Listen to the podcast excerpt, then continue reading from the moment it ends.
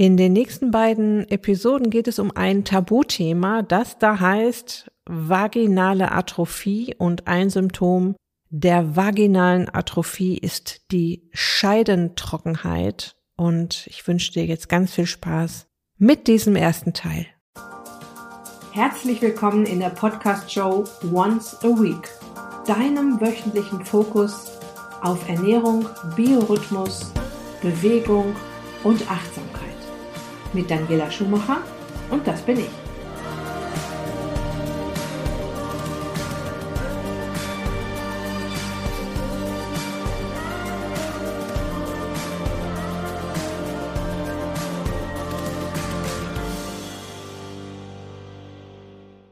Du weißt ja schon, dass die Hormonverschiebungen in den Wechseljahren zu den verschiedensten Befindlichkeitsstörungen und Symptomen führen.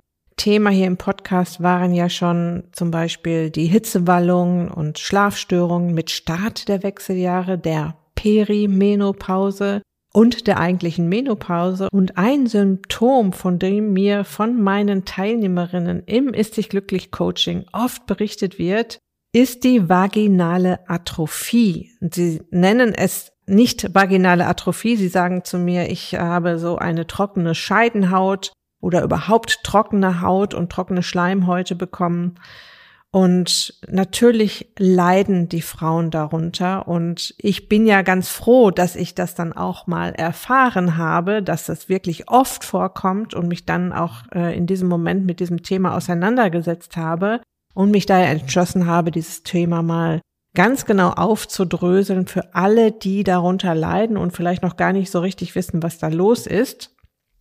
Es geht also um die Schleimhaut der Vagina und allem, was passiert, wenn sie nicht mehr intakt ist. Und tatsächlich ist es so, dass die Haut und alle Schleimhäute in den Wechseljahren durch das Absinken der weiblichen Geschlechtshormone betroffen sind. Also die Augen, die Nasenschleimhäute. Frauen fangen plötzlich an zu schnarchen und wissen gar nicht, wo das auf einmal herkommt. Oder eben auch die Schleimhäute in der Vagina. Und leider wurde das Thema über Jahrzehnte totgeschwiegen. Ich selbst wusste viele Jahre nicht, dass es überhaupt einen medizinischen Begriff dafür gibt, die vaginale Atrophie. Wir werden uns gleich noch anschauen, was das bedeutet. Und es war wohl sogar so, dass selbst von gynäkologischen Fachgesellschaften und der Pharmaindustrie die vaginale Atrophie komplett ignoriert wurde. Was mich natürlich so ein bisschen wundert, denn die Pharmaindustrie hätte damit ja schon viele Jahrzehnte richtig Geld verdienen können. Also ich habe mich in dieses Thema reingefuchst, viel recherchiert und Informationen gesammelt. Und in den nächsten beiden Episoden möchte ich dir das mal genau aufzeigen, was eine vaginale Atrophie ist, welche Ursachen sie hat, wie sie diagnostiziert und behandelt werden kann. Gut, starten wir mal überhaupt mit dem Begriff Atrophie. Ja, Atrophie bezeichnet einen Rückgang oder eine Schrumpfung von Gewebe oder Organen aufgrund von Verringerung oder Verlust von Zellen oder Gewebebestandteilen.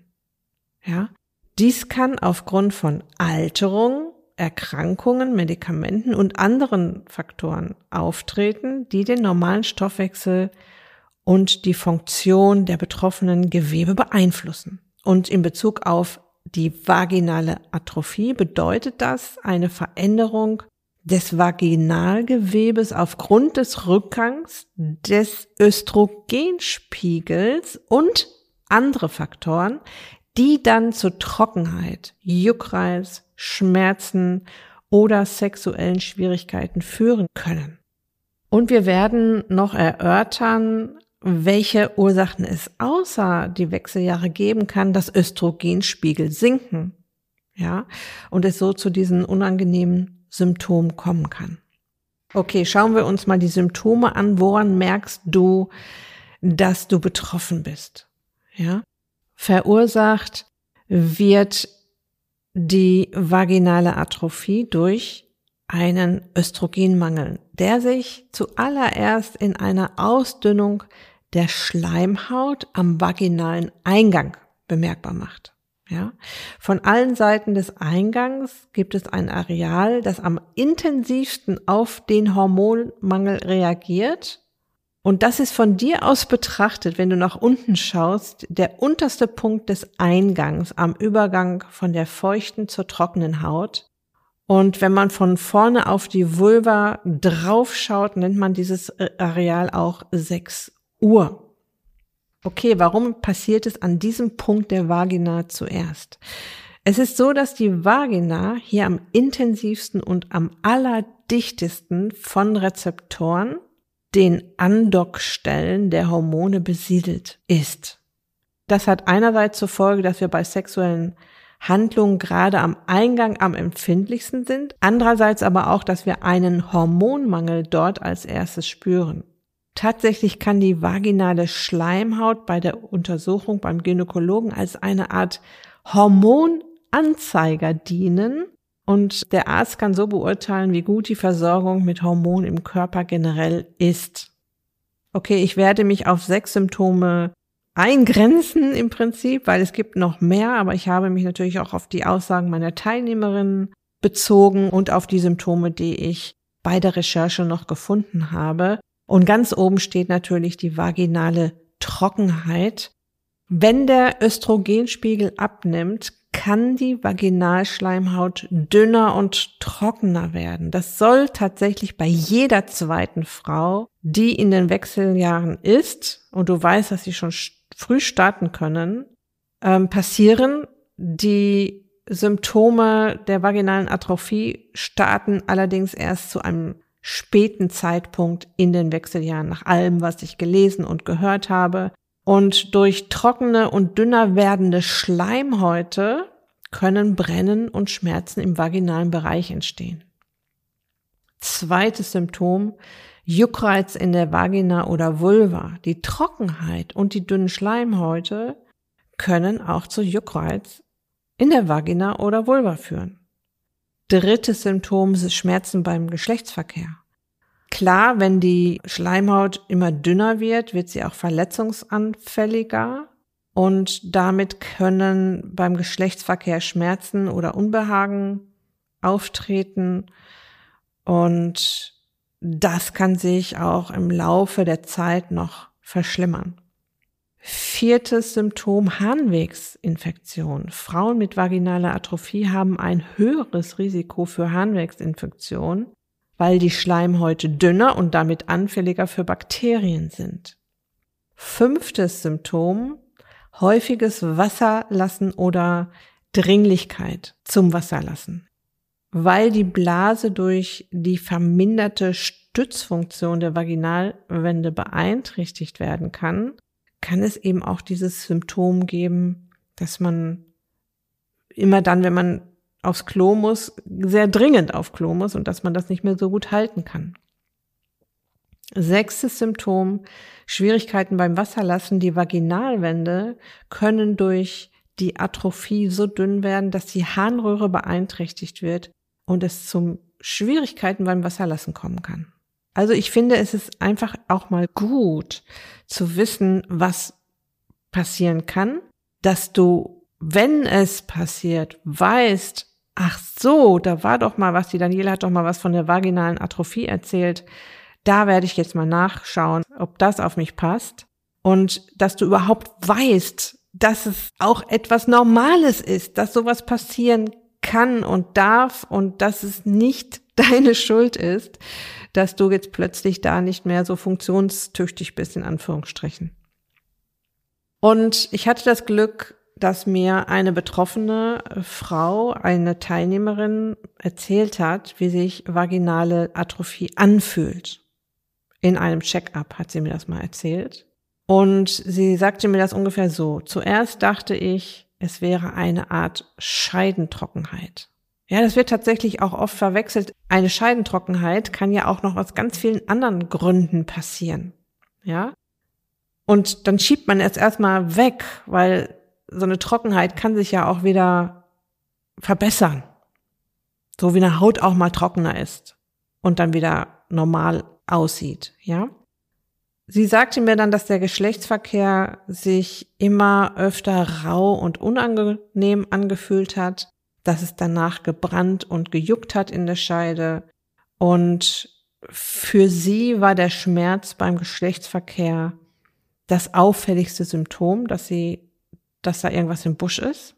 Sie hat dann noch erzählt, es fühlte sich an, als ob die Vagina zu eng und zu trocken wäre, was zu Reibung und Schmerzen führte. Und später fühlte sich ihre Vagina nach jedem Geschlechtsverkehr verwundet an. Und wenn sie mit dem Finger abgetastet hat, tat es innen drin sehr weh.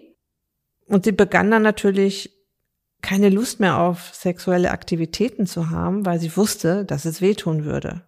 Und klar ist, dass der Mann dann auch keine Lust mehr hat, ähm, wenn er seiner Frau damit ständig wehtut. Sie wusste nicht, was das sein kann, fand dann im Netz eine Menge zum Thema Scheidentrockenheit.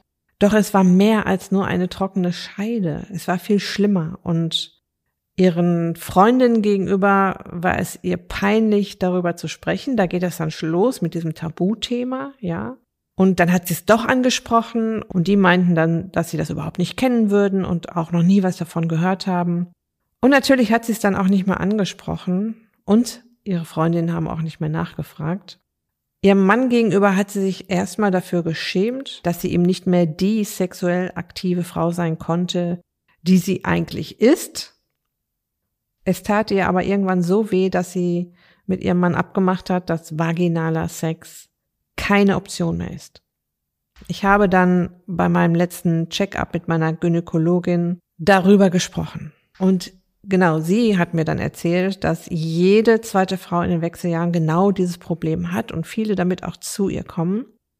Und sie ist tatsächlich der Meinung, und sie muss ja wissen, dass vaginale Atrophie behandelbar ist und wie das passieren kann, mit oder ohne Arzt, mit Medikamenten oder ohne Medikamente, das schauen wir uns in der zweiten Episode zu diesem Thema an.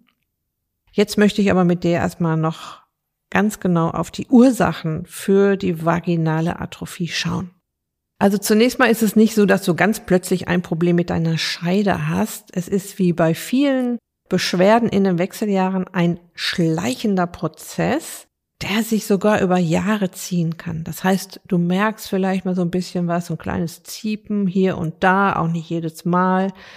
Zum Beispiel beim Geschlechtsverkehr, du merkst hier und da mal ein Brennen, aber auch nicht immer. Und deshalb ist es sehr diffus und wird auch erstmal weggeschoben, ja.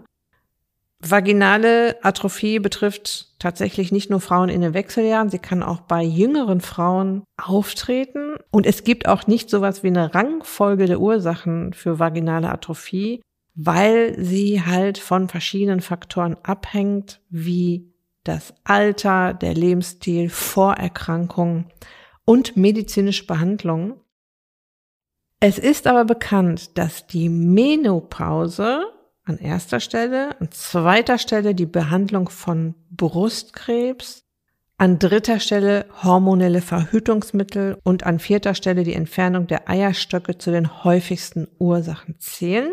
Hinzu kommen Rauchen, Autoimmunerkrankungen, Chemotherapie oder Strahlentherapie im Beckenbereich, Antibiotika und wie gesagt die Alterung des Menschen, der Frau können ebenfalls eine Rolle spielen.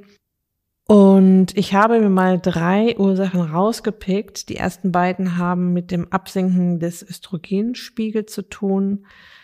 Einmal in den Wechseljahren und einmal durch Medikamente. Da gibt es einige, die dafür verantwortlich sind. Und die Autoimmunerkrankung, da habe ich mir auch rausgesucht, welche Autoimmunerkrankungen dazu führen, dass eben auch die Vagina betroffen sein kann. Okay, starten wir mit der Abnahme des Östrogenspiegels in den Wechseljahren. Und der führt zur vaginalen Atrophie, weil Östrogen das Hormon ist, das das vaginale Gewebe unterstützt und aufrecht erhält. Östrogen reguliert die Durchblutung und die Feuchtigkeit in der Vagina und das Wachstum und die Regeneration der Vaginalzellen. Und du weißt ja schon, dass der Östrogenspiegel vor allem in der Zeit nach der eigentlichen Menopause runtergeht. Also wir haben ja die Perimenopause, die Menopause und die Zeit nach der Menopause, die Postmenopause und das liebe Hormon Östrogen verabschiedet sich in dieser Zeit immer mehr. Und das führt halt dann zu diesen Veränderungen der Vaginalflora. Das Vaginalgewebe wird dünner, verliert an Elastizität. Das führt dazu, dass die Vaginalwand empfindlicher und anfälliger für Reizungen wird.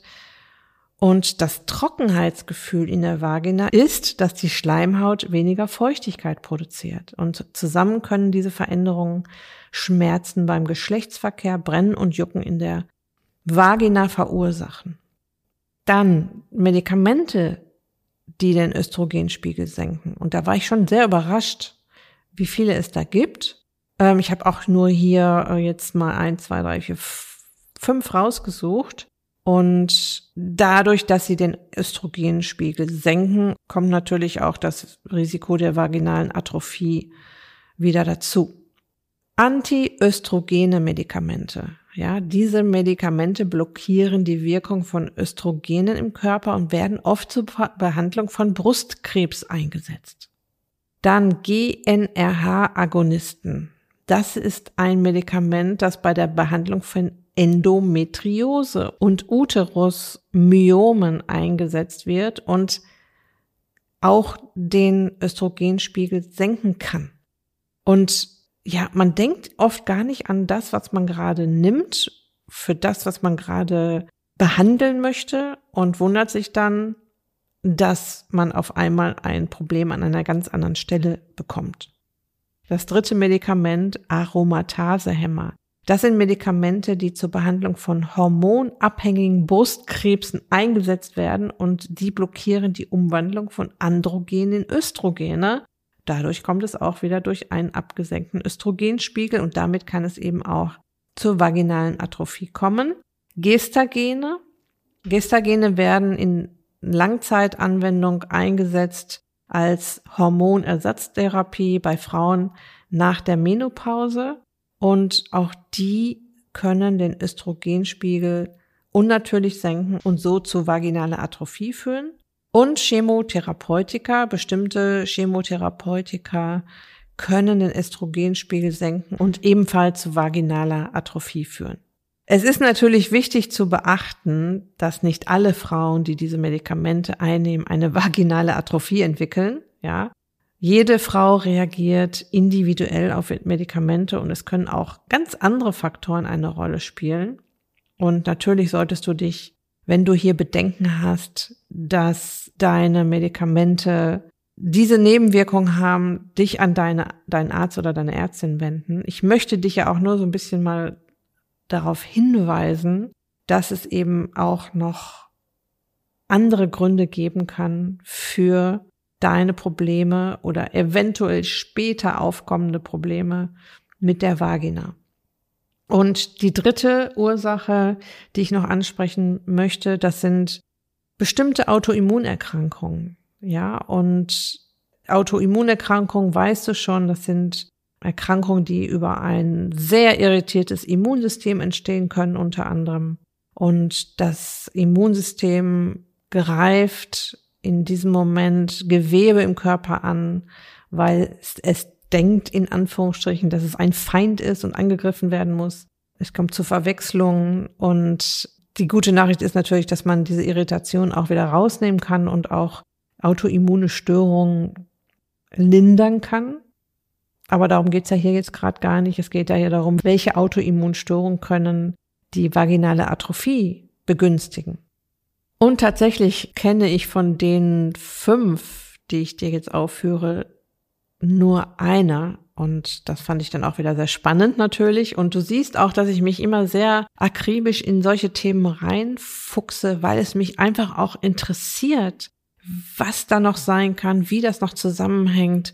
Und ich finde es auch ganz wichtig, dass jetzt nicht alles immer nur auf die Wechseljahre zu schieben, sondern auch mal zu schauen, woran es kann es denn noch liegen oder welche Ursachen kommen denn noch obendrauf auf die Wechseljahre? Ja?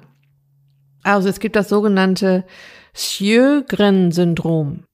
Das wird geschrieben S-J-Ö, Sjögren-Syndrom. Und das betrifft vor allem die exokrinen Drüsen, also die Drüsen, die für die Produktion von Tränen und Speichel verantwortlich sind. Und das führt zu einer Verminderung der Produktion von Tränen und Speichel. Und diese Erkrankung kann eben auch andere Teile des Körpers betreffen, einschließlich der Gelenke, der Haut, der inneren Organe. Die häufigsten Symptome dieses Syndroms sind trockene Augen und trockener Mund, was zu Augenreizungen und Mundtrockenheit führt, Schwierigkeiten beim Schlucken und Sprechen und eine Schädigung der Vaginalschleimhaut und damit eine vaginale Atrophie können hier bei diesem Syndrom ebenfalls auftreten. Die zweite autoimmune Störung, Lupus erythematodes. Lupus erythematodes. Und diese autoimmune Störung betrifft das Immunsystem und kann zu Entzündungen und Schädigungen an verschiedenen Geweben und Organen führen und eben auch in der Vagina dritte autoimmune Störung. Und es ist auch mal interessant zu sehen, wie viel autoimmune Störungen es gibt noch außer Hashimoto, MS und Psoriasis und Neurodermitis gibt. Es gibt noch so unfassbar viele autoimmune Störungen. Also der Körper kann da so viele verschiedene Dinge angreifen in unserem Körper, das Immunsystem wohlgemerkt. Und mal noch kurz am Rande, das Immunsystem meint es ja nicht böse. Ja, das ist einfach nur eine Schutzfunktion, eine Überreaktion des Immunsystems und äh, eine Irritation des Immunsystems und das führt halt zu den ganzen Autoimmunstörungen, die es gibt. Und die dritte heißt Sklerodermie. Und bei dieser Autoimmunerkrankung kann es zu einer Verhärtung und Verdickung von Bindegewebe kommen, was zu einer Schädigung der Vaginalschleimhaut führen kann. Das heißt, Frauen mit Sklerodermie können auch eine verminderte Durchblutung in der Vagina haben, was ebenfalls zu vaginaler Atrophie führen kann. Vierte autoimmune Störung, primäre Ovarialinsuffizienz. Das habe ich tatsächlich schon öfter gehört, allerdings nicht unter diesen Namen. Bei dieser Autoimmunstörung kommt es zu einer vorzeitigen Erschöpfung der Eierstöcke, was zu einem vorzeitigen Eintritt in die Menopause führen kann. Und die verminderte Östrogenproduktion kann dann auch wieder zu vaginaler Atrophie führen. Die fünfte autoimmune Störung kenne ich tatsächlich, komme ich immer wieder mit in Kontakt bei meinen Teilnehmerinnen. Die rheumatoide Arthritis ist ja auch eine autoimmune Störung, die zu Entzündungen und Schädigungen der Gelenke führen kann. Und auch Frauen mit rheumatoider Arthritis können tatsächlich eine vaginale Atrophie entwickeln. Auch hier wieder, es ist wichtig zu beachten, dass nicht alle Frauen mit diesen Autoimmunstörungen eine vaginale Atrophie entwickeln, aber es ist möglich. Das war es jetzt zu diesem Thema zunächst für diese Episode. In der nächsten möchte ich dir zeigen, wie so eine Diagnose beim Arzt aussieht von vaginaler Atrophie, welche Möglichkeiten der Behandlung es gibt. Und da gibt es einige, da möchte ich mal ganz ausführlich nochmal drauf eingehen und dir damit diesen Guide der vaginalen Atrophie und damit der Scheidentrockenheit und all den Problemen, die man dann damit hat, mit einem Fazit noch abschließen. Das machen wir dann aber in der nächsten Episode. Jetzt noch ein kleiner Hinweis in eigener Sache. Wir werden in der nächsten Episode über eine Sache sprechen, über die Änderung des Lebensstils, die auch dazu führen kann, dass das alles wieder besser wird mit unserer Scheide. Und dafür möchte ich dir jetzt schon meinen Ist dich glücklich Einkaufsguide ans Herz legen, den du dir für 0 Euro runterladen kannst. Du findest den Link zu meinem Einkaufsguide ein richtig tolles Workbook übrigens. Also das ist jetzt nicht irgendwie so eine Liste mit Dingen, die du einkaufen kannst. Das gibt's da auch ganz am Ende. Aber es ist wirklich mit viel Herzblut und viel Liebe und mit Liebe zum Detail von mir kreiert für dich. Du findest den Link, wie gesagt, in den Show Notes auf der Beitragsseite zu dieser Episode und auf meiner Website daniela-schumacher.de und ganz neu im Programm ist meine Anti-Heißhunger-Toolbox Happy Not Hungry, was ja dann auch wieder mit gesunder Ernährung zu tun hat. Und wenn du dann schon mal auf meiner Website bist, kannst du dir das auch gerne anschauen. Du findest natürlich die Links auch überall dort, wo du den Link zum Einkaufsguide findest. Okay, ich wünsche dir jetzt noch eine ganz wunderbare Restwoche. Lass es dir gut gehen, pass auf dich auf, bleib gesund, ist dich glücklich. Deine Daniela.